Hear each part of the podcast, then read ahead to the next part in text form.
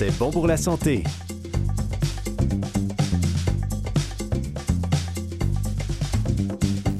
Bonjour à tous, ici Camille Chai, toujours en compagnie de François Baruel, qui, je le mentionne, a été médecin en France. Bonjour mon cher François. Bonjour ma chère Camille. Alors comme à chaque semaine, on reçoit toujours deux invités ou plus qui viennent nous parler euh, de leur expertise en lien avec la santé ou de leur livre. Et cette semaine, on reçoit la pharmacienne Elena Bureau, qui vient nous parler du visage des pharmaciens en 2020. Et on discutera aussi du système de santé avec Geneviève Dorval-Douville, qui est auteur de l'essai ayant pour titre parce que demain, rétablir la santé.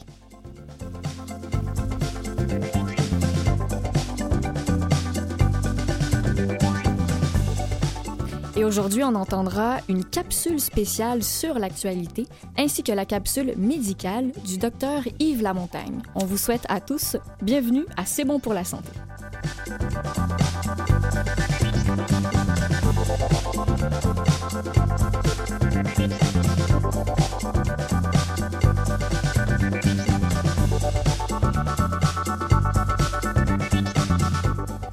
Alors, c'est vrai, c'est maintenant le temps de recevoir notre première invitée, Elena Bureau. Bienvenue, Elena.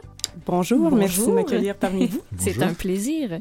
Alors, Elena Bureau, vous euh, faites plein de choses. Donc, vous êtes à la fois pharmacienne et détentrice d'une maîtrise en administration de la santé.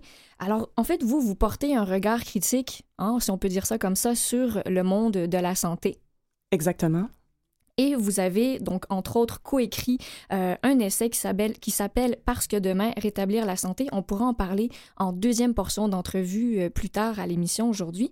Euh, mais entre autres, vous suggérez une collaboration plus riche entre les patients et les professionnels de la santé. Oui. Ça, c'est entre autres. Parce que vous avez aussi d'ailleurs vous-même expérimenté ce type de collaboration il y a quelques années, à l'issue d'un diagnostic éprouvant. Vous pourrez nous en parler aussi mais vous l'avez donc utilisé dans votre pratique tant euh, en pharmacie qu'en groupe de médecins de famille pour faciliter la reprise du, pouvoir du patient sur la santé. Exactement. Donc là, on se demande un petit peu, c'est quoi, parce que vous, avez plein de connaissances, vous êtes aussi conférencière, vous, vous animez des, ateliers euh, de co-développement euh, dans le cadre de projets Le Muse Santé? Mieux santé, à vrai dire, ça, c'est plus un projet d'accompagnement du patient. Donc, on voit beaucoup plus le coaching dans ce, ce, ce, projet-là. Oui. Mais il y a plus le co-développement où là, j'accompagne les médecins dans, euh, dans l'émergence de nouvelles solutions là, directement dans le GMF. c'est ça. Euh, ça, ça, ça, va être très intéressant. Et eh oui, et eh oui. Donc, de quoi il s'agit exactement par rapport à cette approche-là? Vous parlez de... Ben, l'accompagnement euh, patient ou la nouvelle... parce que comme vous dites, vous êtes, vous êtes j'ai envie de dire, une fervente des nouveaux procédés ou des nouvelles façons de, de soigner ou d'aider les gens plutôt à se soigner euh, eux-mêmes ou à prendre soin d'eux? Bien, euh, oui, effectivement, c'est le fruit d'une réflexion qui, qui, vient de plusieurs années. ça mm-hmm. fait 15 ans que je pratique comme pharmacienne. Je pratique autant en pharmacie communautaire, qui est un peu dans notre jargon, euh, le, le, Jean Coutu, le Proxime ou le Famille Prix que vous trouvez là, près de votre maison. Donc, dans ce type de pharmacie-là, je travaille là. Je travaille aussi en GMF, qui est un groupe de médecins de famille, où je, je participe comme pharmacienne avec les, les médecins à voir au bien-être du patient. Puis, euh, au fur et à mesure que le temps passait, j'avais ce feeling-là que est-ce que la santé est encore dans le médicament et aussi encore dans l'acte du médecin autant qu'il l'était dans les années 70? On s'entend que le patient a énormément changé dans les années 70 mm-hmm. lorsque notre système de santé a été mis sur pied. Euh, le, patient était beaucoup plus aux prises avec des problèmes aigus, donc euh, infarctus, appendicite, jambes cassées. À cette époque-là, le, médecin, l'acte du médecin avait un impact très grand sur la santé du patient, ainsi que le médicament. Mm-hmm. Mais en, 2000, euh, en 2020, la, la, maladie est beaucoup plus chronique. Donc, c'est une maladie qu'on développe souvent en lien avec nos habitudes de vie qui, après 10 ans, 15 ans d'une certaine habitude, nous amène à vivre une maladie, que ce soit le diabète, l'hypertension, euh, maladie pulmonaire. Ce qui a été mon cas il y a 5 ans où j'ai reçu un diagnostic de maladie chronique inflammatoire, qui est, plus précisément, si on veut, la, la, colite ulcéreuse. C'est arrivé comme ça dans un beau ciel bleu. Et moi, me disant, euh, bien, j'ai une maîtrise en administration de la santé, je suis pharmacienne je vais revenir vite en santé. J'ai définitivement toutes les atouts. Les outils, oui, voilà. Donc, je me suis dit ça. Et malheureusement, en tout cas, malheureusement, c'est pas du tout ce que j'ai vécu. J'avais beau savoir, donc savoir comment prendre ma médication comme il faut, aussi savoir où dans le système aller chercher les ressources. Mm-hmm. Mais je me suis retrouvée avec mes prescriptions, avec aussi plusieurs choses que je devais faire. Je allée chercher des informations à savoir c'est quoi les habitudes de vie qui ont mené à l'apparition d'une telle maladie comme ça Information qui, d'ailleurs, euh, par le fait même, n'a pas été facile à trouver. Donc, on donne beaucoup d'informations sur les médicaments, mais souvent sur les habitudes de vie, on va dire ben, mieux manger, euh, Mais ça mieux reste dormir. Ça, ça- ça reste flou. Oui. Autant un médicament, on est capable de dire ben, on va diminuer les risques peut-être de 10, 15, 20 Mhm. Mais quand ce qui en est plus au niveau des habitudes de vie, si je fais du sport, je diminue mon risque de combien ou qu'est-ce que ça crée vraiment sur la maladie que moi, je vis? Bref, en tant que pharmacienne, puis surtout dans un monde où on vit dans, dans, dans l'information qui pullule de toutes Mhm. parts, c'est difficile de trouver le, le- le vrai du faux. Donc, ça a été un bon travail pour moi d'aller chercher cette information-là. Je me suis rendu compte qu'aux États-Unis, il y a des mouvements beaucoup plus grands qui naissent. Donc, je m'en suis beaucoup inspirée.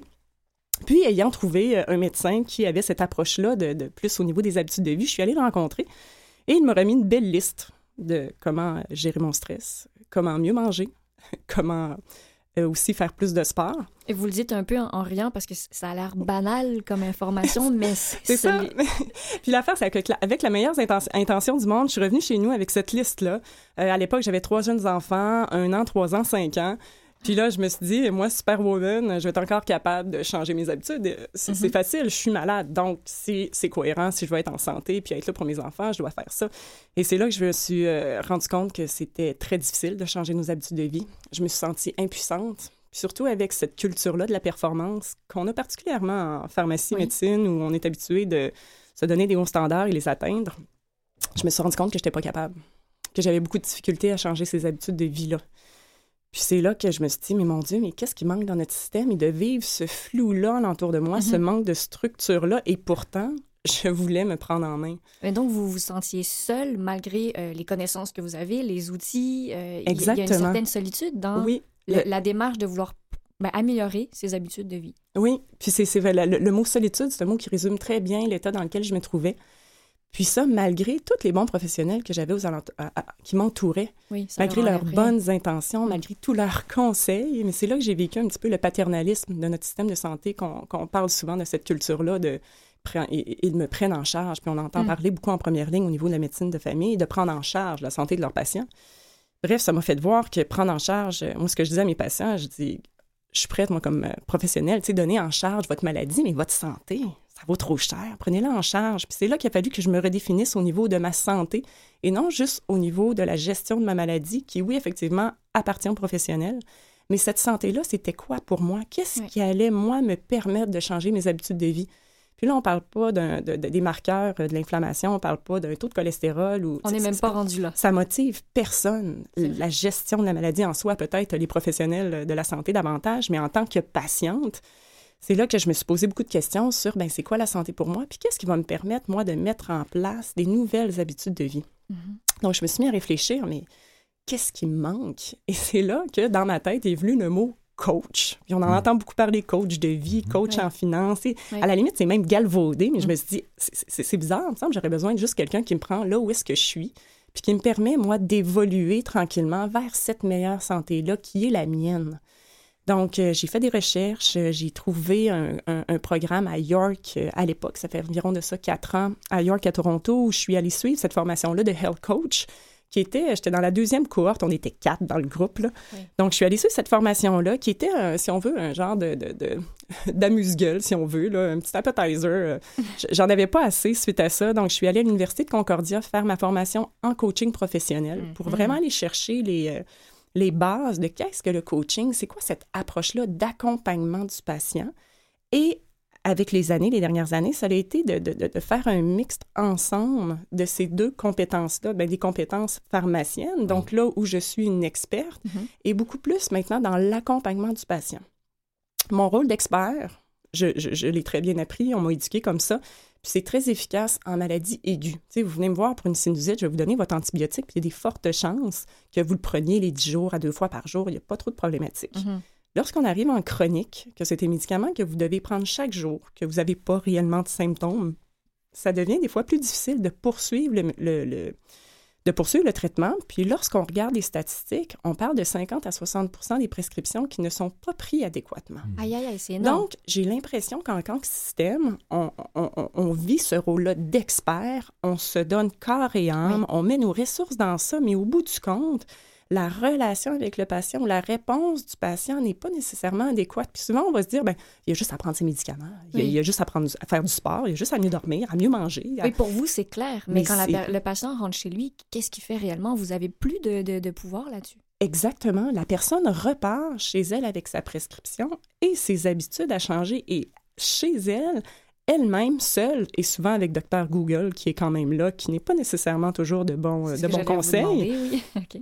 Se retrouve seule à prendre cette décision-là, qui Ouais. est lourde d'impact pour un système de santé qui, on, ben, on le sait tous, euh, aurait besoin de plus d'amour. Mhm. Donc, c'est c'est- c'est à se reposer la question, dans ce cas-là, si moi, je n'agis pas en tant qu'experte, comme professionnelle de la santé, ça serait quoi mon rôle? Puis il y a Dr Bédard qui a fait un beau petit schéma dans, dans un de ses livres que j'aime bien, je pense que c'est un, un médecin de Sherbrooke d'ailleurs, qui, euh, qui disait que lorsqu'on arrive en maladie chronique, on est beaucoup plus dans un rôle de partenaire ou de facilitateur. C'est là que je me suis posé la question, mais c'est quoi ça? Et plus je découvrais le coaching, plus je voyais à travers ça toutes ces compétences-là d'écoute, de, de, de, de réflexion, de, de poser les bonnes questions, d'amener la personne à prendre des prises de conscience aussi, Oui. de faire des feedbacks positifs, chose que j'avais pas appris dans ma pratique. Donc, ça m'a amené complètement à revoir, moi, ma posture Oui. Comme pharmacienne. Puis aussi, c'est sûr qu'on a un système qui, qui- qui est structuré et qui paye pour le médicament que je donne, pour l'acte médical que le médecin fait, et non pour l'écoute que j'ai avec mon patient. Donc c'est un, don. Donc en fait, c'est un don de la part du pharmacien que de donner son temps. Et justement, on écoute. d'affaire du coaching comme ça. Exactement. Donc, c'est c'est pour ça que je vous dirais que c'est en, en pharmacie communautaire, dans l'environnement où- tel qu'il est actuellement, il est très difficile de faire du coaching. Par Mhm. contre, je m'amuse beaucoup. C'est un super bon terrain de jeu. Les gens que je vois, au lieu de leur défiler tous les conseils, puis Oui. tous les effets secondaires, puis tout ce qu'ils doivent faire, souvent, je vais y aller par une ou deux questions. sais. Mm. Si toutefois, vous revoyez votre alimentation, qu'est-ce que vous, pas- qu'est-ce que vous perdriez? Puis souvent, la personne, on- souvent, on ne sait pas pourquoi on ne fait pas notre changement d'habitude de vie qu'on voudrait. On ne sait pas pourquoi, mais en posant ces questions-là, puis souvent, la réponse que j'ai, c'est un silence. Ah. Puis au départ, j'étais mal à l'aise avec le silence. Avec le silence, mhm. j'étais habituée de donner de l'information, puis de voir Oui. la personne qui acquiesce, puis d'avoir ce rôle-là de- d'expert. Là, vous changez de, de- position complètement. Et, et- et là, je devenais facilitateur. Donc, je me définis tout simplement par mon état d'être, l'espace que je laisse à la personne, puis le temps de réflexion pour qu'elle dise ou trouve la solution parce que arriver puis dire à une personne, mais vous allez juste aller prendre une marche, tu sais, de- le soir, en arrivant de travailler. J'ai quoi? J'ai la chance, de, une chance sur un million de tomber sur la bonne habitude au bon moment avec la bonne personne. Je- je- tu sais, c'est puis rendu là, c'est presque un manque de respect de lui dire quoi faire, puis dire mais toi Mhm. dans ta vie, ça serait ça. Oui, vous voulez, vous voulez pas être directive dans votre approche. Exact. Au lieu de l'amener elle à trouver elle-même ses solutions. Mhm. Donc en fait, c'est un rôle de presque de psychologie. Oui, effectivement, le coaching est basé sur des principes de psychologie, mais il faut faire attention, le coaching n'est pas de la psychologie. Oui. L'objectif, c'est vraiment de voir Je comprends. Mais de la faire réfléchir à ce qu'il lui faudrait et lui- la faire trouver, c'est exactement ce qu'on cherche à faire en psychothérapie. oui. Exact. Et ça devient un bonus que vous offrez, comme l'a bien dit François, à Ouais, votre c'est ça. patient. Mais il faut juste faire attention. C'est fou. Ouais. Mais il faut juste faire attention pour dire que ce n'est pas de la psychothérapie, parce que Bien des fois, il y a des gens qui se disent Ah, mais mon Dieu, je vais aller régler tous mes problèmes. Mm. Non, non, ce Le- sont le- les principes Exact. Voilà. Oui, exactement. Mais on Mm. est beaucoup dans l'action. hein, Ouais. Qu'est-ce qui est là maintenant? Quelles sont vos forces? Où voulez-vous aller? Puis quel chemin qu'on va choisir et pourquoi? Donc, s'il arrive une émotion, c'est correct, une émotion, c'est une énergie qui est là. Cette énergie-là, on va la prendre pour la propulser vers l'avant et non découvrir c'est qu'est-ce qui s'est passé, pourquoi vous avez cette émotion-là, quel Oui. choc vous avez eu dans votre enfance. Ça, c'est pas mon domaine du tout. Mhm, Donc, il y a mhm. vraiment une ligne franche. C'est pour l'amener à savoir quel geste faire pour lui-même pour euh, améliorer sa santé. Oui, parce que c'est. c'est- Mais souvent, moi, je me définis comme une experte de la maladie. Je suis capable de la, de la contrôler, je suis capable de la prévenir, je suis capable de Mhm. l'expliquer aussi. Mais la santé, le patient est expert de sa santé. Donc, c'est reprendre cet espace-là que lui peut définir. Puis souvent, en coaching, c'est surprenant, mais les gens, quand je leur demande c'est quoi cette santé-là qui les inspire, j'ai pas beaucoup de réponses. On doit poser des questions, mais je veux juste plus être malade. OK, mais c'est quoi plus être malade? Une fois que vous allez avoir cette énergie-là, vous allez avoir- ça, va vous donner quoi? Puis un, un- un- tu sais, souvent on va parler de perdre du poids, de Mhm. arrêter de manger des chips, euh, Mhm. de être moins malade, mais c'est des, des objectifs qui sont négatifs. Puis dans le négatif, on n'ira pas se mettre en position de vulnérabilité ou en position où est-ce qu'on est moins confortable, mais des affaires pour perdre quelque chose.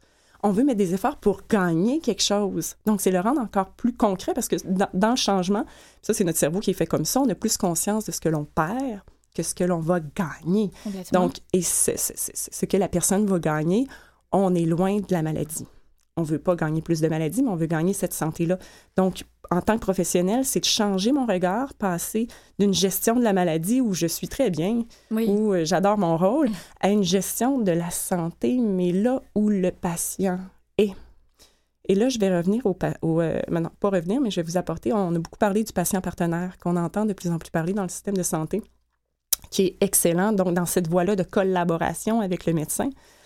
Et je vous dirais que dans, euh, dans ma philosophie, dans ma vision des choses, je vois beaucoup plus maintenant le professionnel partenaire. Hmm. Pas attendre que le patient, que la, personne devienne un patient, donc assez malade, pour devenir partenaire avec moi dans la gestion de sa maladie, en même temps la gestion de sa santé aussi, mais plutôt moi, comme professionnel, aller là où est le patient et devenir partenaire avec sa santé. Mais encore faut-il qu'il soit suffisamment malade, si je puis dire, pour qu'il soit conscient du fait qu'il faut juste changer ses habitudes de vie.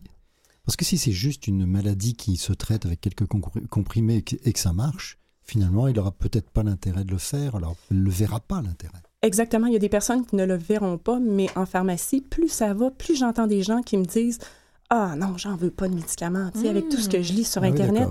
Puis un autre élément, c'est que les gens ont, les personnes sont de plus en plus malades tôt. Mm. Donc, on voit des jeunes beaucoup plus. Il y a 15 ans, je voyais pas beaucoup d'antidépresseurs pour les 12-13 ans. Mm. Et là, je le vois de plus en plus, des 17 ah ans, avec des problèmes d'anxiété très forts. Il n'y avait pas ça à l'époque-là, des prédiabétiques aussi. Tu sais, 30 ans, 25 ans, mm. on ne voit pas ça. Et ces gens-là, ils font, mon Dieu, tu sais, je, je sais que j'ai 25 ans, je sais que j'ai 19 ans. Puis, je suis déjà rendue avec des médicaments. Donc, c'est euh, tout ce questionnement-là de dire, euh, je, peux-tu faire autre chose? Et ce autre chose-là, je l'entends de plus en plus. Mais dans notre système, qu'est-ce qu'il est fait? Puis on va en parler tout à l'heure en, deuxième partie, lorsqu'on va parler davantage du, du, livre.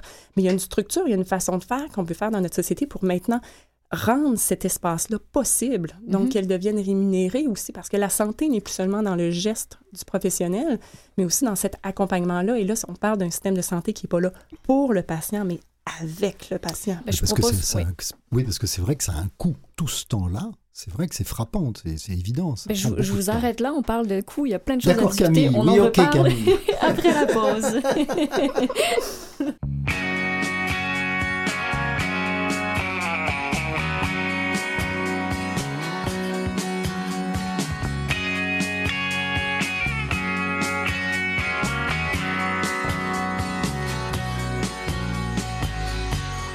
pas d'argent ou on n'a pas de temps. On a besoin de quelque chose, on n'a pas envie et puis on change d'avis pour voir la vie en rose. Je n'ai pas besoin de grandes choses, faut simplement que je suppose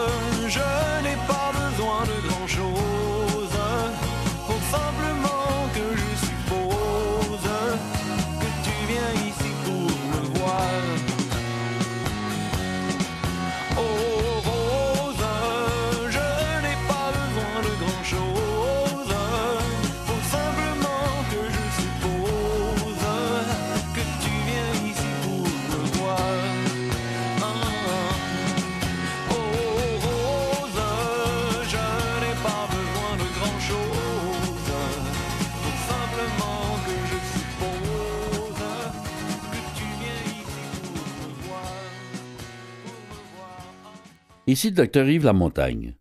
Après 28 ans de pratique, il m'est venu à l'idée de partager certaines expériences vécues autant lors de mon passage à l'université qu'au cours de ces nombreuses années de contact avec les malades.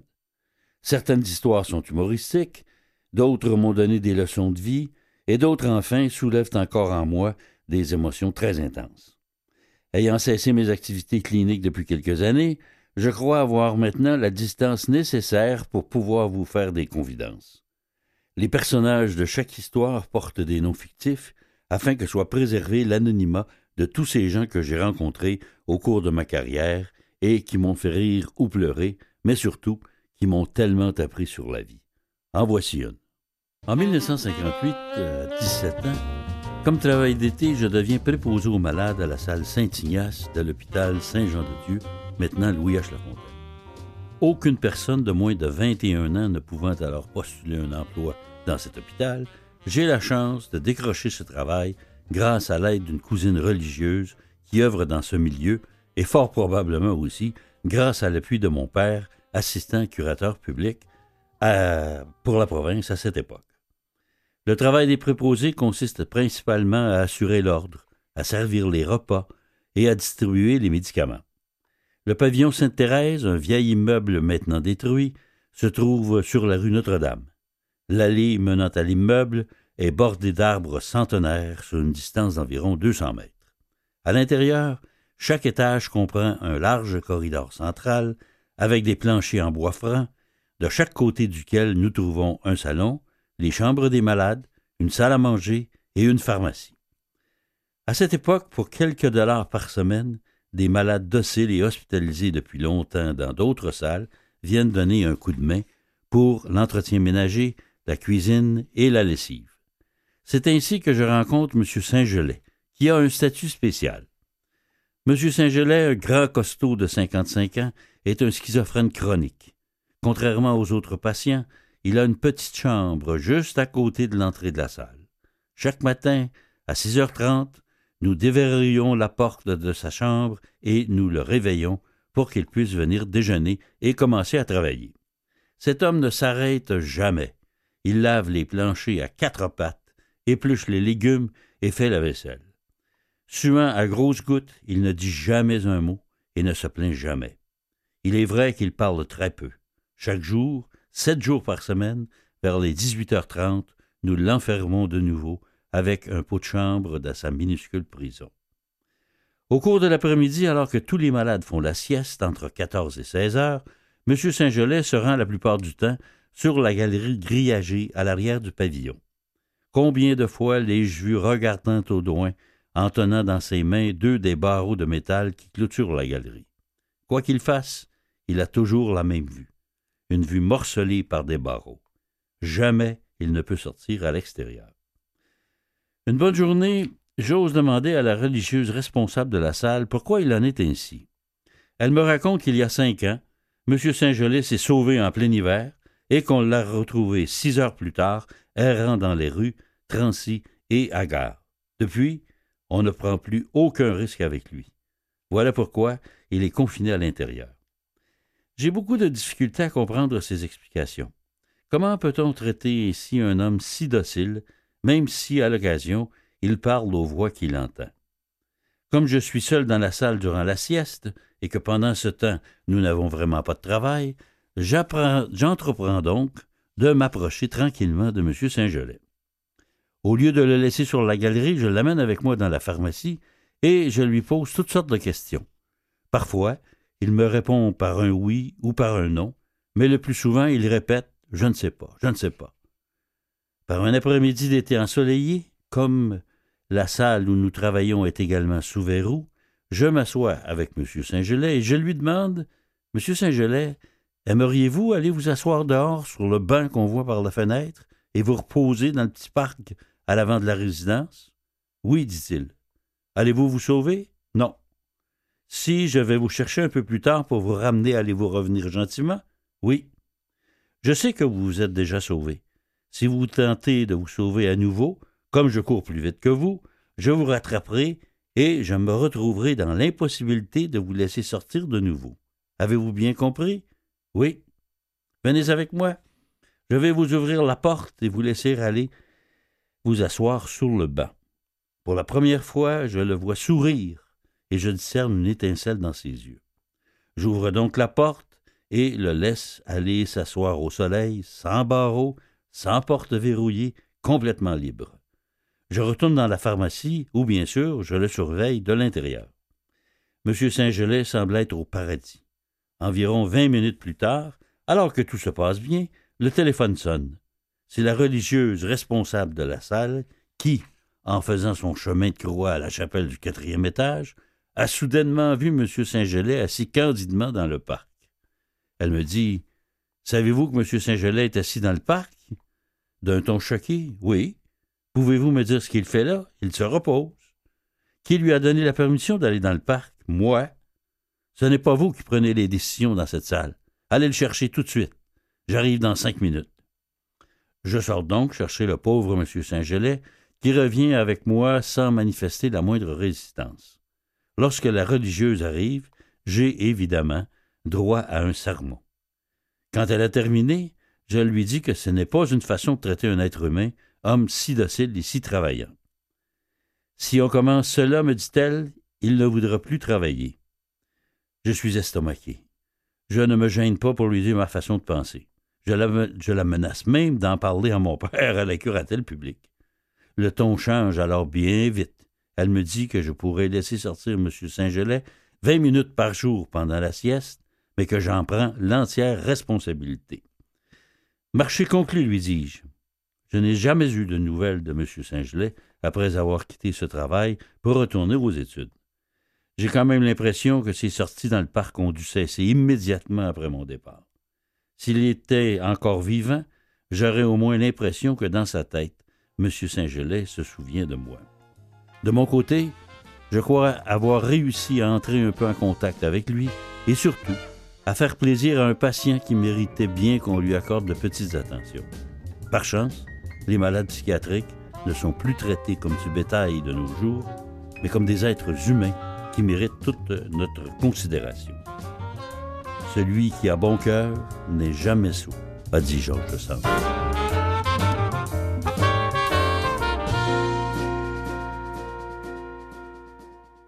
Vous écoutez toujours C'est bon pour la santé avec François Barbel et Camille Chaille et on discute toujours avec Elena Bureau qui est pharmacienne.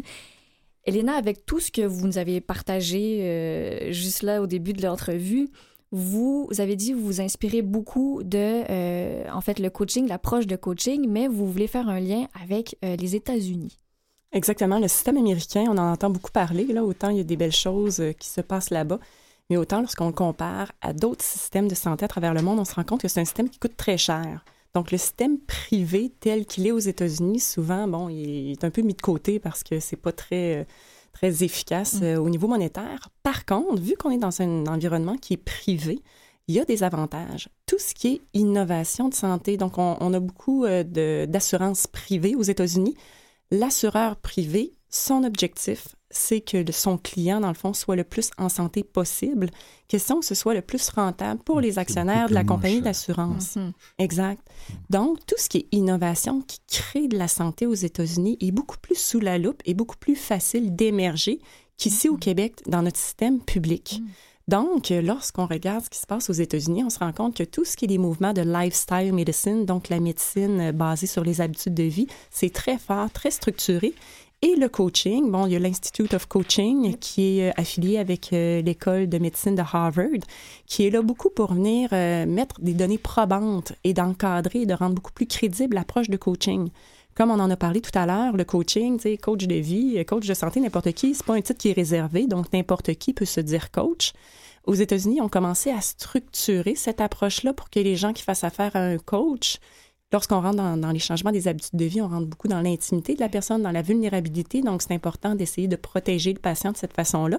Donc, en 2017, ils ont créé le National Board of Health and Wellness Coaching, qui est là pour structurer cette approche-là de coaching au niveau de la santé. Et tout récemment, en 2019, se sont euh, affiliés avec le National Board of Medical Examiner, Examiner, qui se trouve à être l'organisation qui remet les permis aux médecins pour pratiquer. Leur objectif, c'est que depuis euh, justement janvier 2020, c'est qu'ils vont émettre des permis pour les health coach. Donc, Hmm. ayant suivi une formation très structurée avec des compétences bien définies. Oui. Ce qui est intéressant aussi, c'est que bien sûr, vu qu'on est dans l'assurance privée, euh, maintenant, ils ont même euh, sont rendus avec le code, on appelle ça un code CPT, là, qui est le code au niveau des assurances pour pouvoir prescrire et que les assurances puissent couvrir le health coaching. Donc, il y a eu une très grande évolution. On a voulu aussi structurer ça pour les health coachs qui doivent être des non-médecins, ceux qui, qui, qui font cette approche-là.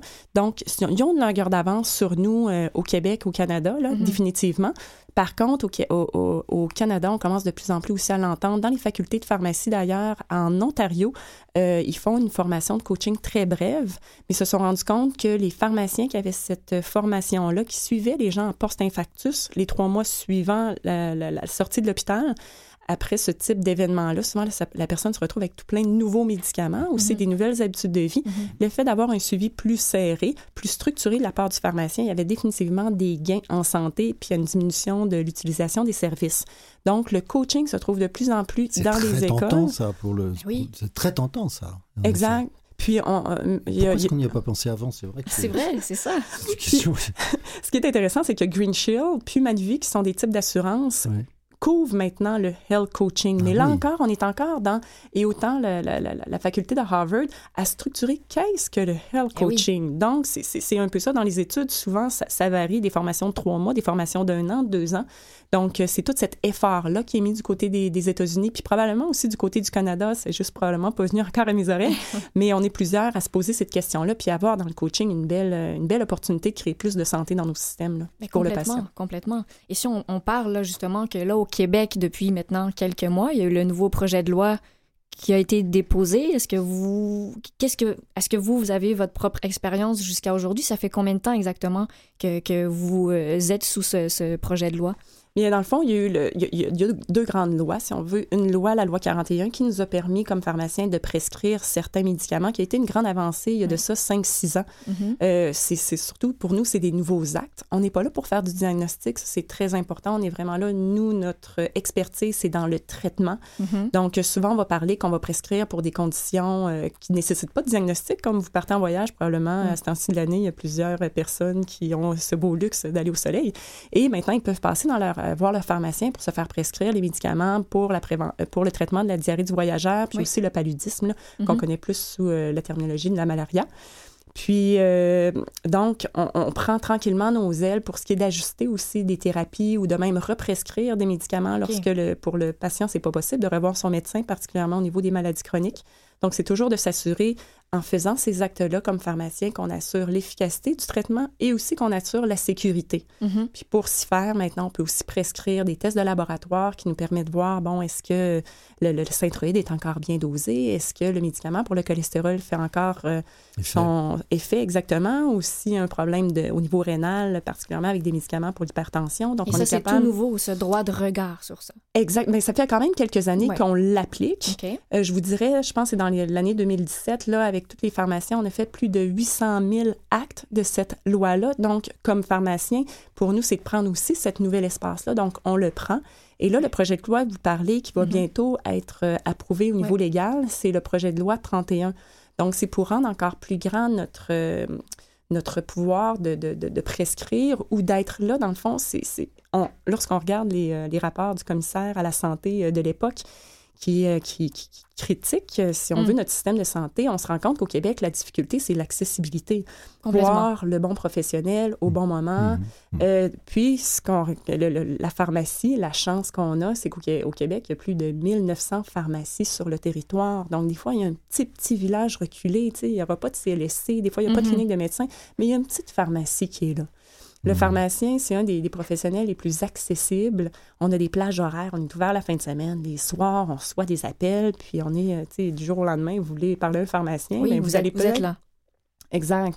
Vous allez peut-être attendre 15 minutes sur la ligne, mais, est-ce que, ça, va, le est-ce que ça va changer? Parce que euh, quand ce projet de loi va être complètement adopté, mis en place, euh, vous allez avoir donc plusieurs, plus de nouvelles tâches. Est-ce que ça va changer les listes d'attente, le nombre de personnes qui vont venir vous consulter? Est-ce que ça va changer un petit peu ce, ce portrait-là? effectivement, on arrive un peu à un moment charnière de notre profession parce que là, présentement, on est payé pour les médicaments que l'on donne et on en parlait tout à l'heure. Le fait d'écouter notre patient, d'être là pour notre patient, ça ne l'apporte pas de sous.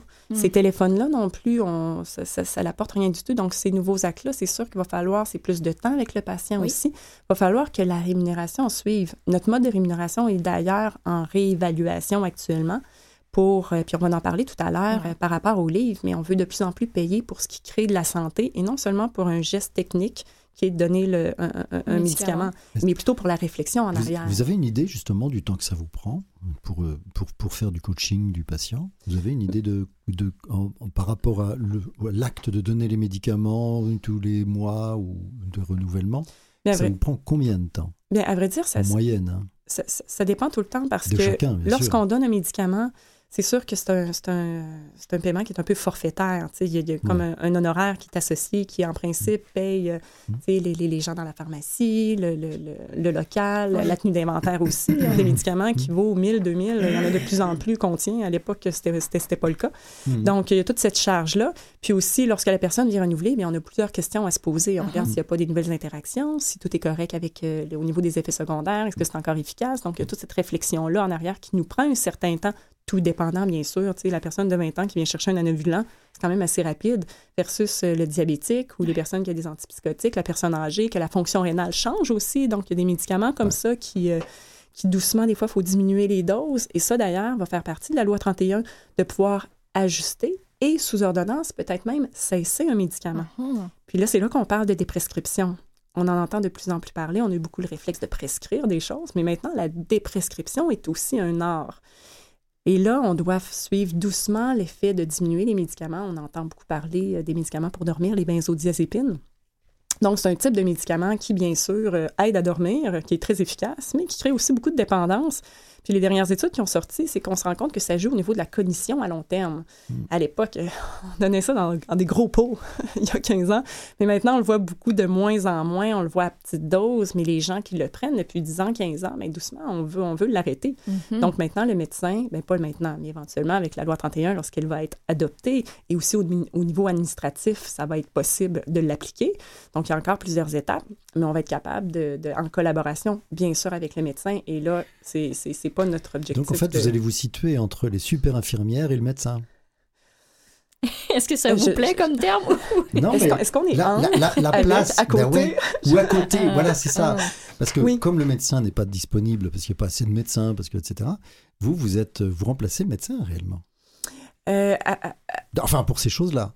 Bien, on va être une, extension, à vrai dire, c'est vraiment une collaboration rendue là d'aller chercher chacun nos compétences, puis euh, les mettre euh, à, profit pour le patient d'une façon sécuritaire et efficace et surtout accessible au bon moment. Ce qui est plus difficile avec le médecin, puis on le voit en pharmacie, que ce soit au niveau de la cystite, de l'infection urinaire, la dame qui arrive puis qui nous parle de ses symptômes, Là, présentement, on peut represcrire l'antibiotique, c'est fantastique, mais si elle l'a reçu dans la dernière année, donc s'il y a un diagnostic qui a été posé, mm, mm. s'il y a un traitement qui a été donné, puis si la personne est aussi en mesure de reconnaître ses signes et symptômes, et de ma part, de m'assurer qu'il n'y ait pas de signaux d'alarme, donc qu'il n'y ait pas des frissons, de la fièvre, mal dans le dos, là, on pourrait suspecter une autre problématique, la cystite de l'infection urinaire. Donc maintenant, on peut lui redonner. Parce que je ne vous cacherai pas, comme professionnel, une des choses que je déteste dire aux patients, c'est de dire, je suis désolée, mais vous devez voir votre médecin. Là, les, bras leur tombent, puis ils font... Ah mon Dieu, sais, c'est difficile. C'est un système, c'est très difficile d'avoir un rendez-vous, particulièrement avec son médecin, ou même des fois avec mm-hmm. la clinique. Et là, mm-hmm. on passe par d'autres systèmes où est-ce qu'il faut payer pour avoir un rendez-vous ailleurs. Mm. Bref. C'est long c'est long. Donc, considérant ça, je trouve ça intéressant que, que, que la ministre McCann ait cette ouverture, ouverture-là par rapport aux pharmaciens, par rapport à nos compétences qu'on a avec mhm. notre formation, pour dire, bon, mais dans ce cas-là, les pharmaciens, peut-être qu'on pourrait remettre à cinq ans, tu sais, si la personne dans les cinq dernières années a eu une infection urinaire, peut-être que vous pourriez represcrire, donner un petit peu plus, élargir ce, c'est ce que va faire la loi 31. Puis même, on peut peut-être aller plus loin. Euh, vous avez sûrement entendu parler du Zona, qu'on voit aussi, qui, qui, qui, qui, apparaît très rapidement et qui évolue très rapidement. Donc, prendre un antiviral pour contrer le Zona, on ne peut pas attendre trois jours, quatre jours. Hmm. Ça se fait quelque chose qui est quand même rapidement. très vite. C'est immédiat. Puis on dit aux patients, mais je, suis désolée, mais sans faire de diagnostic, il y a des signes qui, moi, me montrent qu'il faudrait consulter parce que si vous avez un diagnostic de Zona, il va falloir traiter tout de suite. Puis là encore, je me trouve dans la même situation que les deux bras leur tombent. Ça fait un an, puis il faut faire quelque chose.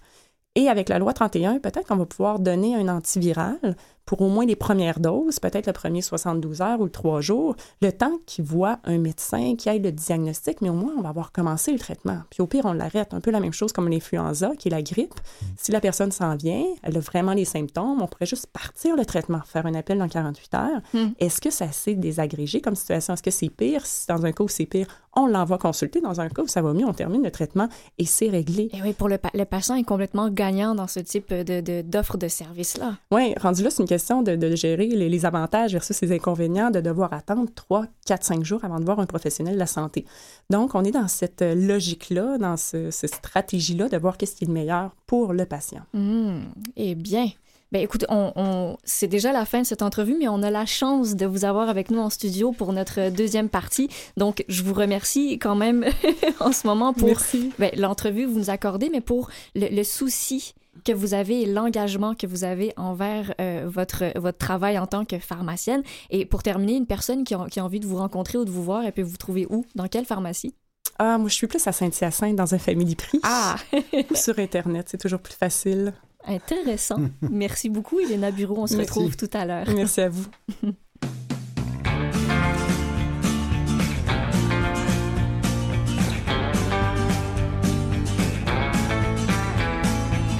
Demain j'arrêterai, demain je m'y mettrai. Je vois rien, je rêve à la fenêtre. Un jour, faudrait que je m'y mette. Mais y a de la vie tous les soirs, y a des filles dans les bars. Allez viens, demain sera trop tard. Y a toujours une petite fête. Promis demain j'arrête, mais ce soir la nuit sera sans fin.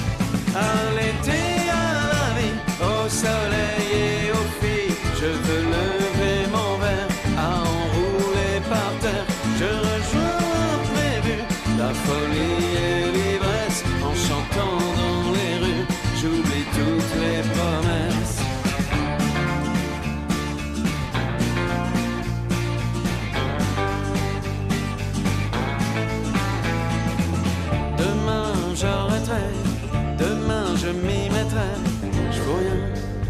café en terrasse. Je suis bien, je regarde la vie qui passe. Et pourquoi faire aujourd'hui ce que je pourrais faire demain? Vive la vie, comprendre comme elle vient. Alors j'appelle mes potes, ça te dirait qu'on sorte. C'est ce soir, demain sera trop tard. À l'amour, à la vie, au soleil et aux filles, je veux lever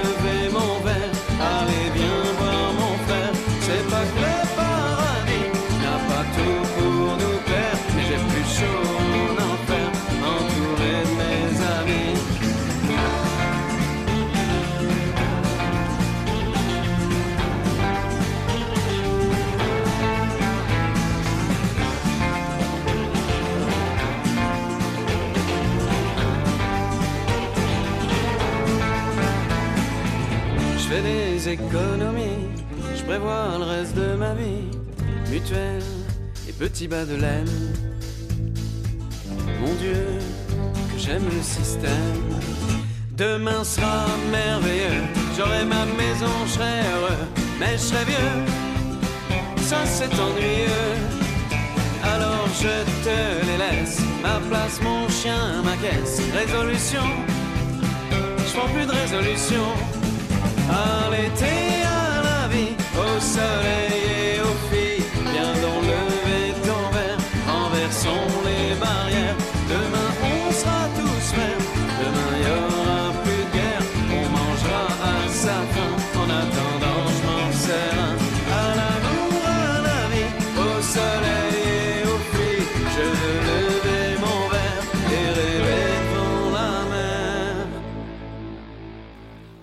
Vous êtes sur euh, C'est bon pour la santé, une émission qui fait du bien, hein, n'est-ce pas? Oui, il y a une belle ambiance chaleureuse en ce moment dans le studio. Avec Camille Chai et François Baruel. Et nous avons toujours Elena Bureau avec nous, que nous avons entendu tout à l'heure. Rebonjour. Rebonjour. Et maintenant est entrée dans le studio Geneviève Dorval-Douville. Bonjour. Vous- bonjour. Et vous avez écrit toutes les deux en co-auteur, plus Jean-François Gingras qui n'est pas là. Oui. Euh, qui n'est pas là, dont vous avez écrit Parce que demain, dans la série Parce que demain, rétablir la santé par un système adapté aux patients d'aujourd'hui. C'est aux, aux, éditions Somme Toute. Oui, paru en 2018. Paru en 2018. Euh, il n'est jamais trop tard parce que c'est un très bon bouquin en fait. Hein. Ah, ben merci.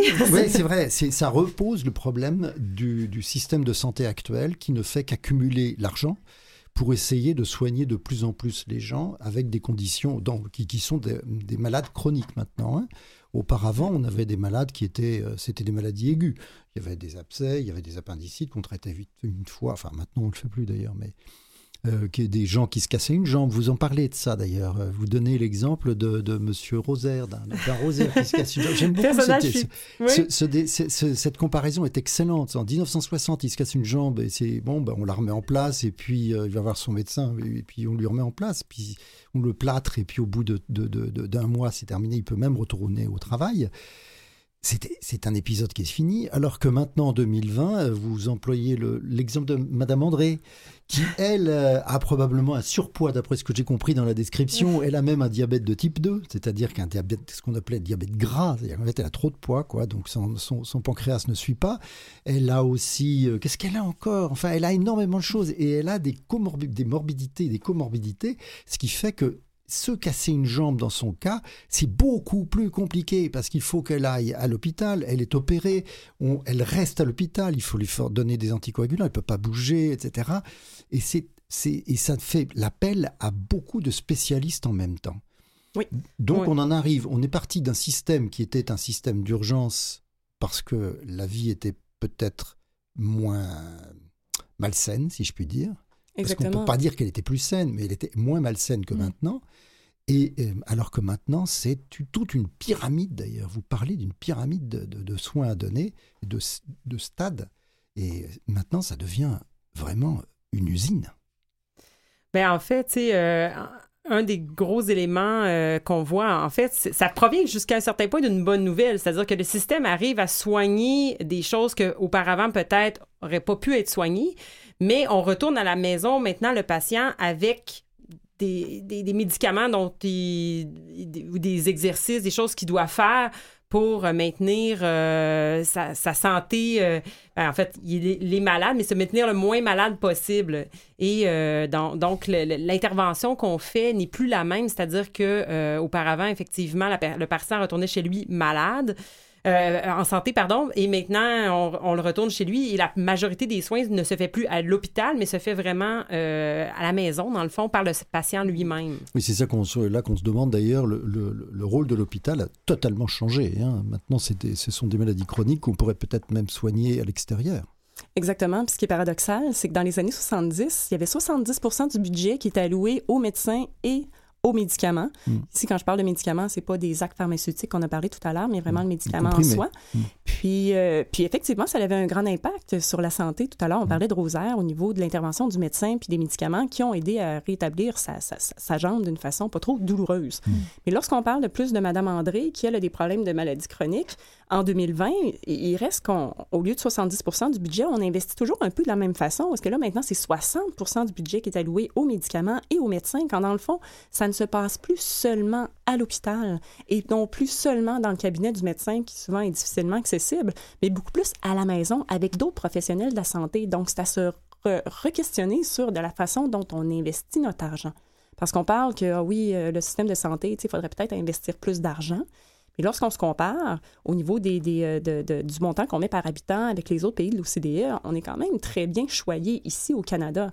Donc, c'est pas une question d'investir plus d'argent, mais peut-être la question qu'il faut se poser, c'est de se dire, il faudrait peut-être investir autrement. Parce que au point de vue justement du budget de la santé, c'est quand même à peu près le même entre euh, l'Europe, je pense à l'Allemagne par exemple, l'Allemagne, la France et le Québec ou le Canada, c'est à peu près 13% du budget, hein, du, budget du, produit du PNB, hein, du, produit national brut.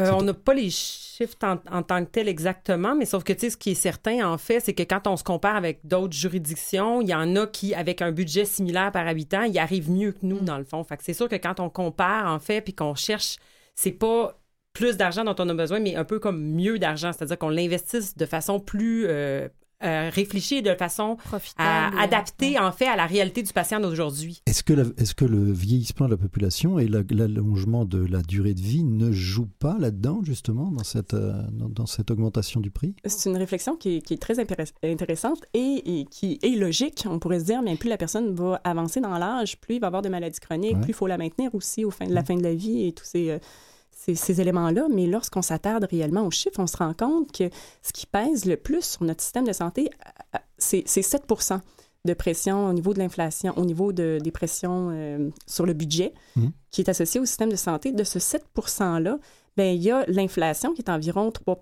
il y a les, les naissances, donc la démographie, démographie qui est aux alentours de 1 Puis euh, lorsqu'on regarde... euh, Il reste 3% là. Exact. Et c'est c'est définitivement, on se rend compte que ce qui cause la pression le plus, c'est l'utilisation toujours plus de soins, toujours plus de médicaments, et ce, peu importe la tranche d'âge. Donc, on consomme toujours plus de soins, qu'on soit enfant, adulte, vous, moi, personne âgée. Mm.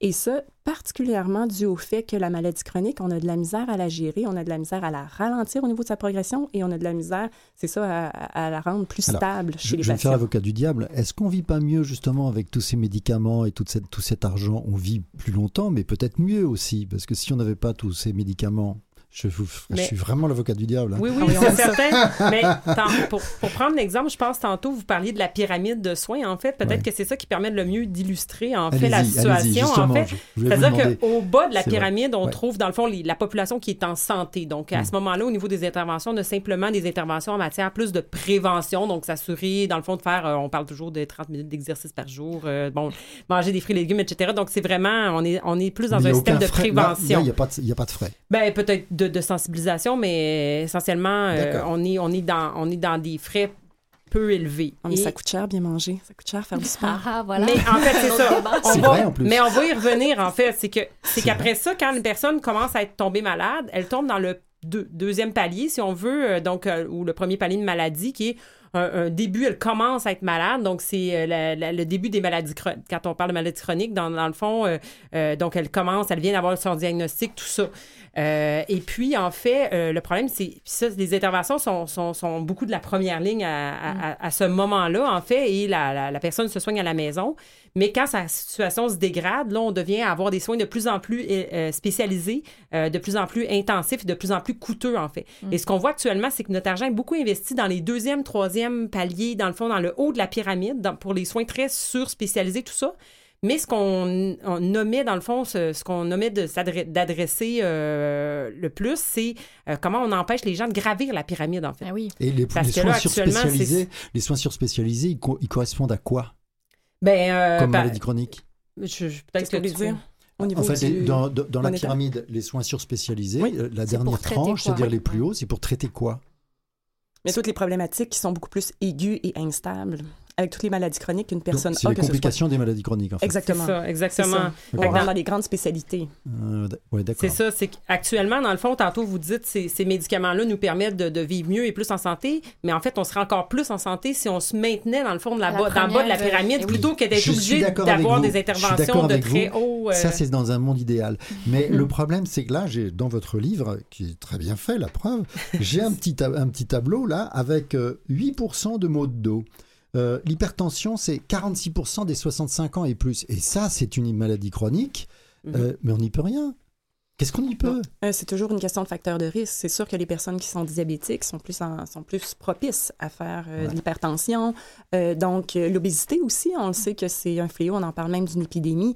Donc, les gens qui ont un surpoids vont être plus propices aussi à faire de diabète. l'hypertension, diabète et ces choses-là. Ces problèmes de dos, même chose. Un surpoids peut occasionner des, des- certaines problématiques. Donc, il y a toute ce- cette vision-là, beaucoup plus de prévention qu'il faut avoir en tête. Puis pour en Ouais. revenir à un commentaire que vous avez fait tout à l'heure, c'est c'est peut-être que tout prendre ces médicaments-là nous permet d'être bien plus longtemps ici Ouais. au Québec. Ouais. Mais malgré tous les investissements qu'on fait depuis les 15 à 20 dernières années, on pourrait croire qu'on vit en bonne santé plus longtemps. Mhm. Ça serait fantastique, mais ça stagne et je crois qu'on tombe malade aux alentours de 70 ans au Québec depuis les ces 10 à eaux-là. à 20 dernières années, même si on investit toujours plus d'argent. Puis pour ce qui est de l'espérance de vie, pour la première fois au Québec, elle stagne. On avait l'habitude de toujours la voir augmenter avec le temps. Aux États-Unis, elle décroît depuis trois ans. Même chose en France. Donc on se pose tranquillement Mais- des questions de se Mais dire je me demande si euh, on avait parlé aussi de cette, euh, oui, mais je- je- cette diminution d'espérance de vie. Je crois qu'elle a eu un coup d'un seul coup à cause du fentanyl. Oui, exactement, de l'oxycodone. Ouais. Effectivement, il y a eu, il y a eu Mm. des problématiques, mais on se Mm. pose quand même des questions à se dire, OK, mais la santé se trouve où? Hmm. Est-ce qu'on la, la- la- est-ce qu'on est vraiment là où elle est? Est-ce que la façon d'investir est de la Donc bonne façon? c'est pas parce qu'en mettant on met plus d'argent que ça va aller mieux. Non, ça va aller mieux si on la met mieux. Ah! Très bien. Bon, eh bien on va on va faire une petite pause là et puis on va revenir euh, tout de suite après. C'est passionnant ça. Merci.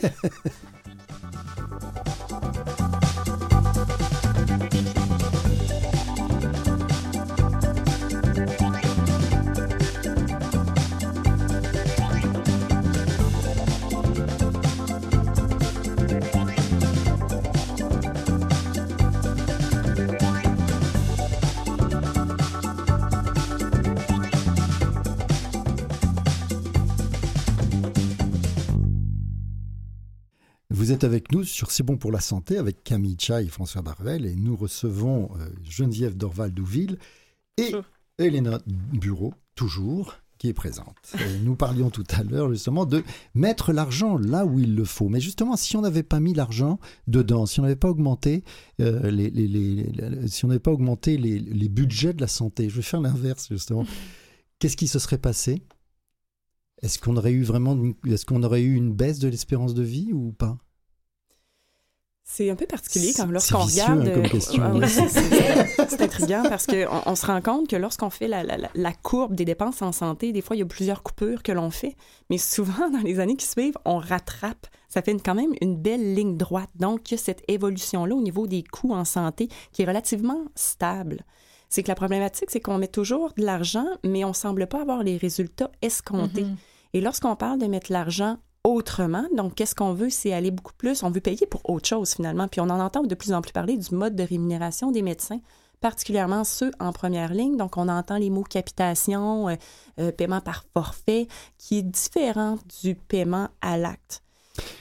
Oui, parce que ça, ça me paraît être en effet une chose. Dans votre, d'après ce que je, je comprends, il vaudrait mieux payer des médecins à avoir des patients en bonne santé plutôt que de payer à la maladie. Exactement. Puis le mode de rémunération, lorsqu'on regarde les études, on se rend compte que ça l'influence la façon de travailler. Donc, on veut payer. Maintenant, on veut payer pourquoi? Lorsqu'on se pose la Mm. question, on veut payer pour avoir plus de pertinence, donc une meilleure utilisation des ressources. On veut payer pour assurer un meilleur suivi auprès de nos patients parce que c'est bénéfique pour leur santé. On veut aussi payer pour avoir plus de collaboration entre professionnels. Et bien sûr, on veut faire de la prévention. Puis là, je reviens à une statistique qui est très intéressante euh, de l'OMS, qui est l'Organisation mondiale de la santé, c'est qu'on parle que 80% des maladies chroniques seraient évitables si on s'adressait directement les habitudes de vie. Donc, c'est un questionnement à avoir, mais maintenant, on veut payer pourquoi? Est-ce qu'on veut payer à l'acte? Donc, un médecin qui voit un patient, comme par exemple, si j'ai un diabète qui est instable, mon médecin, euh, le médecin voit le patient six fois au courant de l'année pour le stabiliser. Il va être plus payé qu'un médecin qui le voit deux fois et fait des actes beaucoup plus pertinents. Donc, froidement, là, je dis bien froidement, le paiement à l'acte rend la maladie financièrement rentable. Et là, maintenant, C'est ça, vrai. exactement. C'est ce qu'on voit, puis c'est ce que je vois. Même, même pour les infirmières qui font du suivi, dans pareil. le fond, même ça aurait plus de sens pour elles de dire je vais être payée pour. euh, Par pas- patient.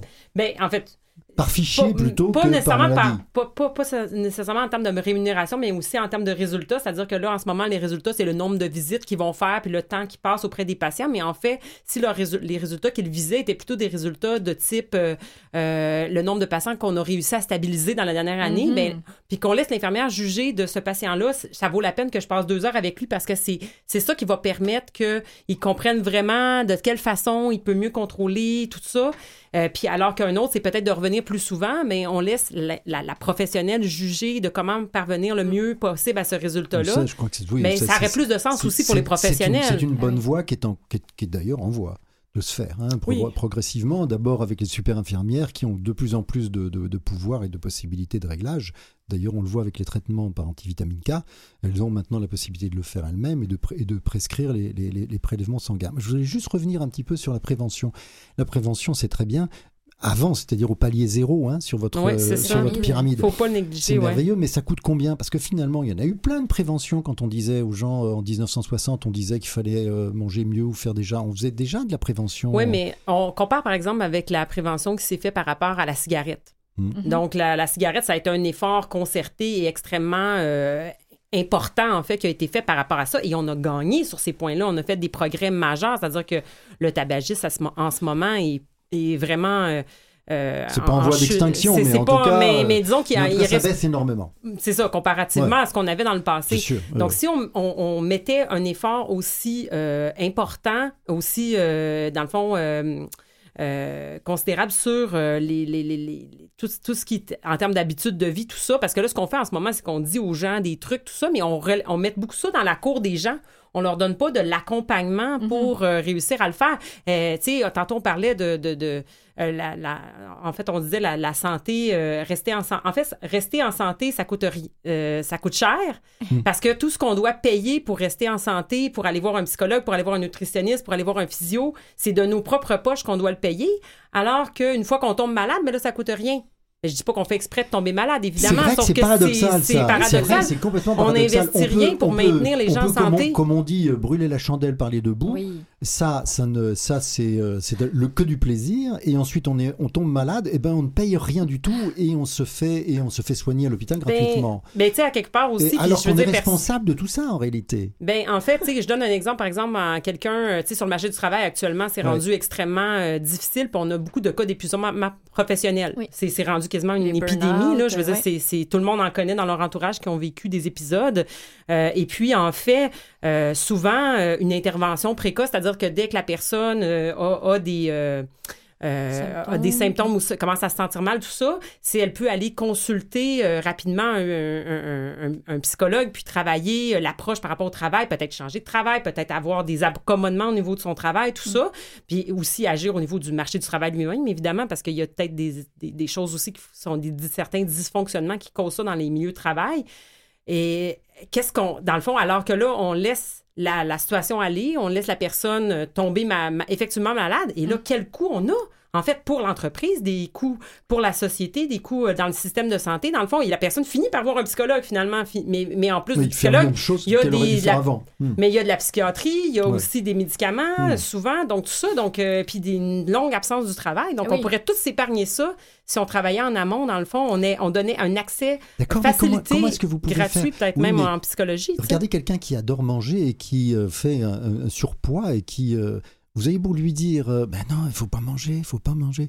Il faut lui expliquer que la satiété, ça existe. C'est mon grand dada, ça. Et apprendre à retrouver la satiété, etc. Exact. Mais comme ça, ça les intéresse pas, ils s'en foutent. Oui, mais ce- c'est pour ça qu'il faut changer notre mode de rémunération, pour que ce soit euh, dans l'intérêt du médecin au niveau financier, puis aussi dans son intérêt au niveau euh, du patient, de prendre ce temps-là pour lui en parler. Plus on va créer cet espace-là de temps, plus on va pouvoir collaborer ensemble, voilà. que si votre médecin vous en parle, votre pharmacien, puis aussi que votre médecin prend le temps de vous dire que c'est important d'aller voir un kinésiologue, vous avez un surpoids, vous avez un problème au genou, il faut régler ça. Bref, c'est ce qu'on... Puis là, je reviens un peu au mode de rémunération, qui est par capitation, par forfait. Comment ça fonctionne? C'est que le, le- le médecin va être payé pour, un- pour un montant X par année pour suivre son patient. Si vous êtes diabétique, vous avez tel âge, tel critère, bon, mettons que vous allez recevoir 500 dollars par année pour suivre Oui. ce patient-là comme médecin. Ça implique que si vous venez me voir dix fois, mais vous allez prendre beaucoup de mes ressources, ce ne sera pas très payant pour moi. Tandis que si vous venez me voir deux fois, que je m'affilie avec votre pharmacien, que je lui remets certaines responsabilités de gestion, parce qu'on sait que le patient voit très souvent son pharmacien, souvent c'est une fois par mois si c'est pas plus, donc une très belle proximité, l'utiliser. Puis je vais faire probablement l'intervention au niveau de la cessation tabagique qui malheureusement n'est même plus payée auprès de, de nos médecins. Au niveau de, de cette prévention-là. Puis, je vais intervenir là où c'est bénéfique. Donc, si c'est la satiété, je vais prendre le temps pour lui en discuter, puis utiliser ce crédit-là, la, la- la grande valorisation qu'on a en tant que médecin, infirm- infirmière, pharmacien, qu'on a su structurer dans notre société, puis cette crédibilité-là, les gens nous écoutent encore. Donc, d'utiliser ce- ce- cette posture-là qu'on a pour influencer leur comportement beaucoup plus que juste y aller par la prescription, puis par le nombre d'actes que je vais faire, peu importe le résultat de santé. Donc, avoir ce souci-là de la santé du patient nous amène dans, dans complètement une nouvelle collaboration Oui, ça, Mais c'est parce que vous considérez que le patient est comme un acteur clé dans la gestion de sa santé. Exactement. Je veux ça. dire, comme professionnel, on ne guérit peu. L'acteur- c'est On ça. On, on- mais- on Le- soigne. Le plus gros, pour la plus grosse difficulté, ça va être de rendre le patient non plus passif et patient, C'est ça, on peut plus. mais d'être actif, dynamique et acteur. C'est pas tous, comme vous dites, qui veulent ça, mais de voir les gens et de travailler cette culture-là qui ne sera plus, que plus à être que paternaliste. Oui, en deuxième, troisième ligne, vous êtes aux soins intensifs, vous aimez ça, que ce soit une approche paternaliste, qu'on prenne des décisions pour vous, puis ça, ça Oui, va de soi. Mais lorsqu'on est en chronique comme ça, de, de- de- de travailler tranquillement cette culture-là, de donner les outils pour créer cette collaboration-là, ce partenariat-là, qui est nécessaire. Puis lorsqu'on voit le paiement par capitation, il y avait une étude de l'OMS qui, euh, qui disait qu'il y avait une diminution de 17 d'utilisation des ressources, vu qu'on les utilise d'une façon pertinente. Et il y a même, puis là, là je parle de la capitation, là, c'est pas chinois, là, à vrai dire, ça se fait pas en Chine, mais non, pas vraiment. non. ça se fait euh, en, en Angleterre depuis une vingtaine d'années. Ça. Et aussi tout près de chez nous, en Ontario, depuis une bonne dizaine d'années. Et en Ontario, ils ont fait des, des études sur l'impact du paiement par capitation et c'est significatif. Si vous avez un médecin qui est payé par capitation, vous êtes en meilleure santé que s'il est payé à l'acte. À quel point que cette collaboration-là Eh ben oui. est nécessaire et elle a sa place dans une nouvelle vision du système de santé. Non, mais alors, Elena, ça veut dire que ça coûte moins cher, Elena Bureau, parce que je recite, hein, le- ça coûte moins cher donc d'avoir un système par capitation que à l'acte. À vrai dire, ça, ça, ça, ça crée plus de santé. C'est ce que l'on entend. Est-ce que c'est moins... Alors, Oui, non, mais c'est- il, s'agit de ne pas remettre une couche d'argent, si je comprends bien, et de répartir Mais de nouveau pour autrement. essayer d'éviter, oui, pour essayer d'éviter justement les stades 2 et 3 qu'on voit trop souvent et qui coûtent les plus chers. Exactement. C'est ça. Donc, on investit un peu plus d'argent en première ligne. Par contrepartie, pour le même coût, les gens sont plus en santé. D'accord. C'est ça. C'est à ça qu'on arrive, dans le fond, parce qu'on a moins de deuxième vous- et troisième vous, ligne. vous- vous avez chiffré justement le, le surcoût pour le pharmacien euh, que devraient toucher les pharmaciens si, on, si vous pouviez faire ça, si vous deviez faire euh, ce rôle de coaching? Euh, Qu'est-ce que vous voulez dire, euh, votre Ah. question? Est-ce que vous pouvez la préciser? J'aime beaucoup. Et je vous remercie de m'avoir posé, faut dire aussi. vous, avez, vous savez combien ça coûterait justement pour, euh, la- euh, dans le système de santé, d'in- d'installer un système de coaching? Eh, J'ai aucune idée. Hmm. C'est, c'est, c'est, euh, selon les, en tout cas, toutes les études que j'ai lues, c'est pas nécessairement chiffré, mais tranquillement, on, on- on voit des résultats. C'est toujours difficile de chiffrer en termes d'utilisation des services. Est-ce que la personne utilise moins de services? Est-ce que sa santé est vraiment bonifiée? On le voit par les indicateurs, par euh, les tests sanguins. Maintenant, tu sais, maintenant, avec on- au niveau des, des, des, des- des- toutes les, les- les bidules électroniques qu'on a, on est capable de suivre la pression. Euh, le- on scanne son bras pour savoir sa glycémie. C'est C'est, c'est incroyable. C'est vrai, on a vrai, des données de, Ouais. c'est, c'est, c'est, c'est fou. là. On, on- on vit dans le big data, puis on a cette force-là au niveau de l'information, au niveau de l'informatique, pour prendre ces données-là, les transférer en connaissances et Donc, dire que capable. l'intelligence artificielle pourrait aussi beaucoup aider. Et ça s'en vient, c'est, Mhm. certain. hein. Oui, c'est, à nos portes. C'est peut à nos portes, On oui. peut pas le nier. Va On y est déjà avec la montre intelligente qui permet de voir les variations de, de pouls et de pression artérielle avant l'accident cardiaque. Ah, on y est, ça. Oui, c'est ça. Donc même- ça, ça pourrait être pas mal. Oui. Mais, euh, mais ce que je voulais savoir, c'est si on devait prendre de l'argent du troisième Palier. palier pour le mettre justement dans le, dans le deuxième, c'est-à-dire le conseil. C'est c'est là, en fait, que vous intervenez le plus. C'est pas au niveau de, Parce que de- c'est sûr qu'il mais toujours- c'est le deuxième. les technologies sont tellement fortes et c'est beau, là, c'est un monde de rêve, là, on fait des choses extraordinaires. Sauf qu'il y, a- il y a aussi des limites à payer 20 000 pour prolonger de quatre mois la vie d'une personne. Ouais. Il va y avoir des raisonnements, il va y avoir des, des, euh, des décisions qui vont être très difficiles à prendre comme société, Mm. mais c'est que ces bidules-là n'arrêtent pas au niveau des technologies. Au niveau des médicaments, on ne voyait pas ces médicaments-là qu'on donne une petite boîte et cette Mm. petite boîte-là vaut 1500 dollars. tu sais. Mm, mm. Moi, je me disais, ah, je pourrais avoir un- une voiture usagée avec cette boîte-là. Oui, c'est ça. Oui, Mais oui, c'est- juste, de c'est des trois, coûts. deux, trois patients. Et qu'est-ce qu'on gagne? on exactement? voiture. non, mais c'est un peu dur quand même d'entendre ça parce que c'est vrai que ça fait un petit peu peur. Si on se dit euh, finalement on va, on va arriver à une un calcul de bénéfice-risque, faut-il vraiment faire prolonger telle personne euh, en sachant qu'elle va coûter euh, 3 000 ou 10 000 dollars ou 100 000 dollars? Mais il faut quand même enlever la pression aussi sur chaque praticien ou chaque individu de prendre ces décisions-là à quelque part aussi. Tu sais, en, en- au Royaume-Uni, ce qu'ils ont fait aussi, c'est que pour beaucoup de ces technologies et médicaments-là, ils ont mis la décision entre les mains d'une d'une institution indépendante, dans le fond, qui a l'expertise par rapport à ça, qui va dire cette technologie-là peut être utilisée dans tel tel contexte où on va juste pas la, la, la- l'accréditer, la rembourser, en fait, euh, Mm. par l'État, euh, parce que l'impact est, est presque, euh, des fois, les, les, la- la- la- voyons, les, les conditions de vie de la personne sont, sont les, voyons, les, les bénéfices euh, sont, sont, sont pas suffisants pour justifier. Dans le fond, il y a, il y a des effets secondaires qui vont venir en- enlever les bénéfices. Donc, des fois, euh, certaines technologies ne valent pas nécessairement La autant la peine, peine qu'on ouais. Penserait. Mais là. on a l'INES au Québec, hein? c'est quand même Oui, fantastique, et l'Institut national d'excellence en santé et services sociaux. Par contre, c'est son poids politique qui pourrait être intéressant à revoir pour que lorsqu'elle statue sur une nouvelle, une nouvelle technologie, un médicament, pour que ce soit davantage écouté de la part de nos politiciens. Oui. Donc, a des- Mm. Mais je- vous m'avez convaincu là, tout à l'heure hein, sur, le, sur le coaching, là, c'est vraiment parfait. Non, c'est vrai, c'est super comme idée, hein, c'est vraiment intéressant, mais c'est vrai que en fait, ça demande euh, une réflexion et surtout un changement total du statut du pharmacien. Ça n'a plus rien à voir, le pharmacien. Mais à vrai dire, et- Maintenant, euh, avant c'était un, c'était un épicier. hein, on avait, on, on disait avec mépris, c'est un épicier parce qu'il vendait des médicaments. Mais maintenant, vous devenez autre chose. Mais la Ah pha- oui. le pharmacien va, va aussi. Moi, je veux, je, je vois à la limite deux types de pharmaciens. Il y a tout le d'assurer que c'est le bon médicament à la bonne dose, la bonne Mm. personne au bon moment. Ça, c'est difficile à avoir. Il y a beaucoup de travail à faire là-dessus, mais le, le fait qu'on soit en première ligne et qu'on ait cette proximité-là, c'est ce que je vois, c'est une ouverture au niveau des possibilités d'accompagner aussi notre patient. Donc, c'est un double rôle qu'on qu'on- qu'on- qu'on est, euh, Oui, est que vous appelé avez. Oui, oui. À, voir.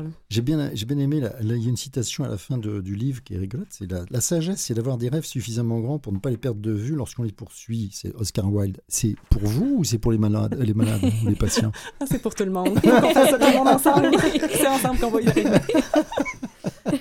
Ouais, c'est un peu dans cet esprit-là qu'on a euh, éc- écrit la série aussi pour essayer de. Tu sais, la, la- ce livre-là s'inscrit dans une série qu'on appelle Parce que demain, puis dans laquelle on a publié d'autres livres, puis d'autres sont à venir. Voilà, Donc, c'est un peu ça. dans cet esprit-là de Oui, redonner le goût, l'espoir de, pour notre société. Ouais, c'est un, c'est un très très, oui, c'est un très gros, euh, c'est un très gros projet ce que vous avez, parce que j'ai vu en effet que vous avez des séries, mais vous pourriez faire des, des- des petits bouquins comme celui-ci là que que, j'ai lu et euh, sur pratiquement tous les sujets. C'est vraiment, vous revoyez la manière de vie. On c'est y vraiment- travaille, on y travaille. C'est très très passionnant. Alors je rappelle, merci beaucoup.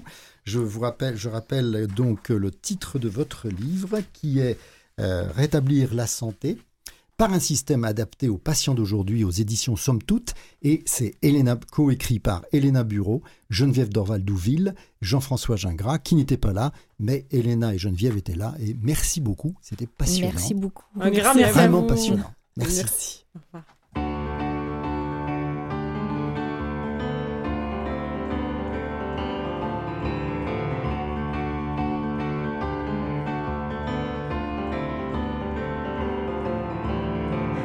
Depuis peu que j'ai fait fortune, je me suis acheté un jardin sur la lune, juste du côté que l'on ne voit pas. Imaginez un champ d'herbe rose, une maison jaune au bord d'un étang, où l'on peut voir la terre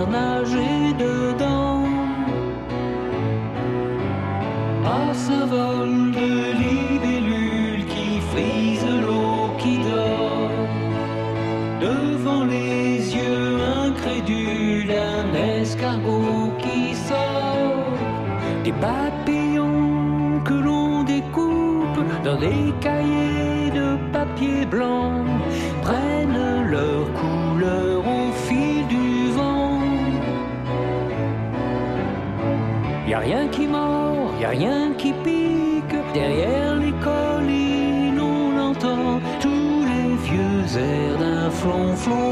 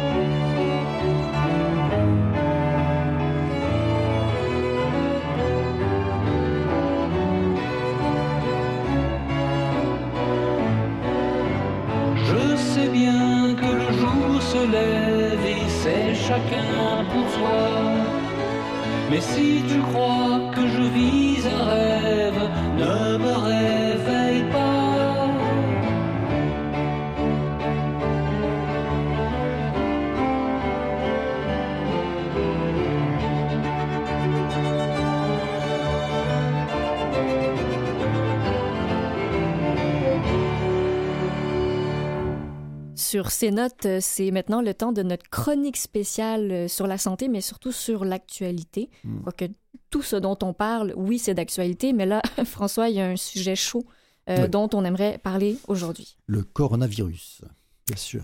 Alors, qu'est-ce qu'on... En fait, on, là, on a, on a plein d'informations, on a des chiffres. Euh, quel est le message, François? En fait, ben, quand- comment tu le vois, toi, en tant que, que médecin? C'est quoi le coronavirus? C'est quoi ce- cette bestiole-là dont tout le monde parle partout? Le coronavirus, c'est une variation d'un autre virus qui est pas très loin du SRAS, d'il y, a, y a quelques années, de 2009 en fait, de celui de 2009, euh, qui est une mutation. En fait, le coronavirus, c'est un, virus, ça se réplique de lui-même en, se copiant lui-même son ADN. hein. Vous voyez, c'est son, capital génétique. Et le coronavirus fait des fautes d'orthographe. C'est-à-dire qu'il mute. OK. Et donc, il mute C'est facilement. Oui, c'est vraiment des dit. d'orthographe. Hmm. Et euh, donc il mute, donc on n'arrive pas forcément, donc il n'a pas forcément les mêmes caractéristiques. Et en plus, c'est pas évident de faire un vaccin contre ce coronavirus qui a particulièrement tendance à muter par rapport même au, au virus saisonnier. Donc Hmm. euh, bon, ça c'est déjà la première chose, c'est que ça ne sera pas forcément rapide de faire un vaccin contre Voilà. ce truc-là. OK. Euh, Donc, y a un vaccin qui sort euh, bientôt, il y a des questions, on a des questions à se poser. Ouais, je pense pas qu'il y en ait un qui sortira bientôt. Il faut s'y mettre, mais c'est vrai que très souvent, l'épidémie disparaît euh, d'elle-même Oui. après avoir fait des, des- des- des- des- des Ah victimes. bah, oui. Mais au moment, à partir du moment où on n'y pense plus, on n'en parle plus, c'est terminé. Quoi. Euh, voilà, on s'en occupe Mais plus donc, trop. il faut pas. C'est déjà arrivé pas mal. hein. Oui. Et Oui. donc, euh, parce que là, ce qu'on entend, je trouve beaucoup, c'est que les gens sont affolés. Les gens sont affolés, mais j'ai vu même des, comparaisons avec la grippe espagnole. Bon, alors la grippe espagnole, c'est euh, en effet quelque chose de monstrueux, puisqu'il y a eu quand même presque 100 millions de morts dans le monde en 18-19. Mais c'est pas exactement la même chose. C'est un virus qui était euh, beaucoup plus mortel. hein. Mhm. Il était mortel à pratiquement euh, quelque chose comme euh, 10%. Enfin, c'était, on est arrivé même à des. chez- par exemple, les Inuits étaient euh, à 80% des victimes. Ah oui, beaucoup Ils- plus. dès, dès qu'ils étaient infectés, ils mouraient à 80%. Euh, donc, et puis il y a des populations qui, elles, mouraient à 30%. Donc euh, c'était euh, Oui, vraiment, des- ça a été vraiment quelque chose de, de- de- de très dur. Mhm. Et euh, donc on fait, on compare ça peut-être parce qu'on a un peu peur, parce qu'on on se demande ce qui se passe. Et, et c'est un peu la panique, il faut Voilà, bien le dire. ouais. Il faut pas se paniquer à ce point-là, parce que le coronavirus n'est pas si mortel que ça. Et puis, euh, c'est vrai qu'il. euh, bon, sa mortalité de, j'ai calculé, c'est près de 2% par rapport à la grippe saisonnière qui est de 0,3, 0,5. Mhm. C'est vrai qu'il est beaucoup plus dangereux. Euh, mais pour le moment, il ne s'attaque qu'aux personnes qui sont extrêmement fragiles. D'où l'intérêt de, de les, de, les, de, de- de les soigner plus rapidement. Oui. Et en sachant que euh, la grippe espagnole, on n'avait aucun médicament.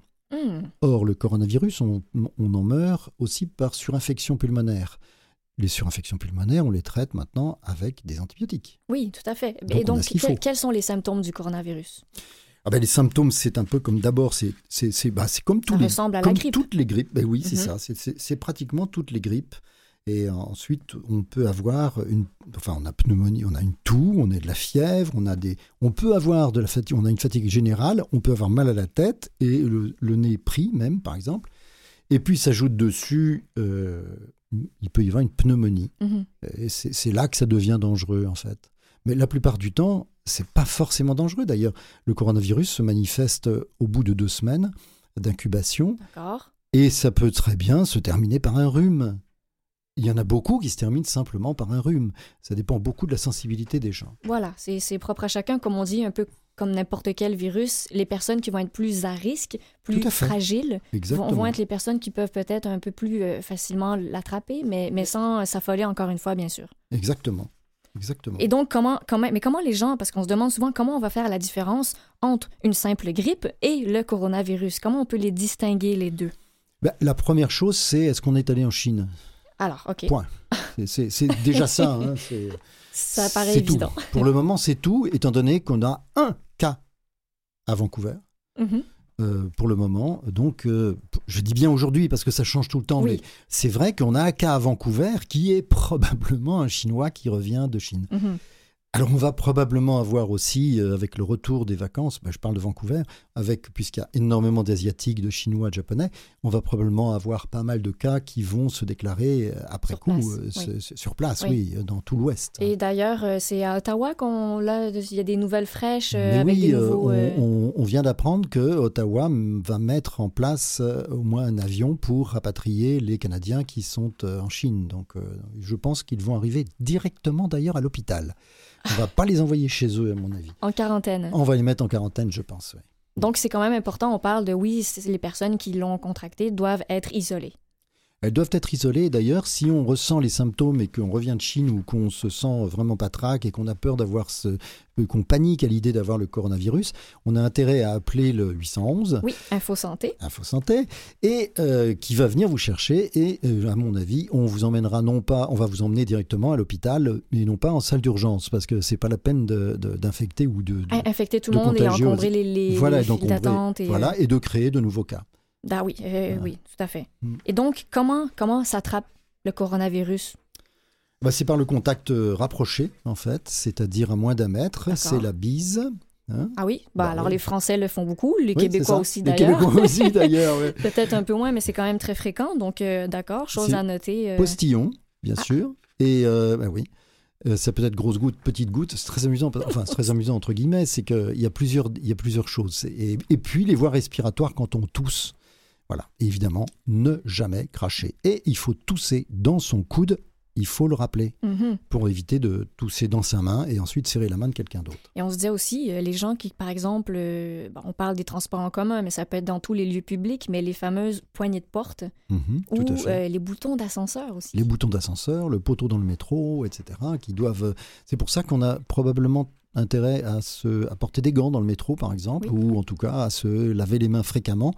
Pas forcément se désinfecter les mains avec de, de l'alcool, euh, un gel alcooli- alcoolique, Mhm. parce que ça, ça attaque beaucoup la peau. Mais par contre, se laver les mains avec de l'eau et du savon, tout simplement. Et donc, on le rappelle que la durée maximum d'incubation du virus est de Deux semaines. deux semaines. Et la, précau- la précaution à prendre, c'est aussi, de, aussi de mettre un masque si on, si on crache et si on tousse. Il vaut mieux mettre un masque pour éviter euh, de- de- d'envoyer aux autres des germes. Mais c'est pas la peine de le mettre. Si on est en parfaite santé, préventivement, ça sert à rien. OK. Et je, on s- je me demandais, est-ce que les, hôpi- les hôpitaux sont en mesure de répondre euh, à la demande, même, si c'est le gros doit- problème. C'est le gros problème ici, comme partout dans le monde, c'est que les urgences maintenant explosent et Oui. que est-ce qu'elles vont être capables de supporter un surplus de, de patients qui vont arriver euh, en plus en étant hyper contagieux? Donc c'est vrai qu'on se peut se poser la question. C'est ça, c'est le vrai problème finalement. Ah oui. Bah oui, parce que ça, on peut rien faire parce que si, si- si- tout est engorgé. Bon, alors, euh, comme on dit, moi, je pense que c'est. On, on termine sur une note quand même. Oui, les gens, on est informés, mais euh, la- phrase à retenir est de ne pas s'alarmer euh, pour l'instant. Surtout pas s'alarmer. Euh, garder les, bonnes, les bons gestes, les bonnes habitudes. Absolument. D'ailleurs, la première victime de la grippe, de la grippe euh, saisonnière, euh, qui n'est pas du tout une grippe euh, de le coronavirus, c'était c'est notre notre chroniqueur Elliot Boulat qui normalement devait faire justement une chronique, sur la pandémie et qui est au fond de son lit avec 39 voilà. de fièvre. Et voilà. Mais c'est une grippe saisonnière, il n'y a pas de souci. Bon, ben, j'ai bien. on- il, il s'en portera bien.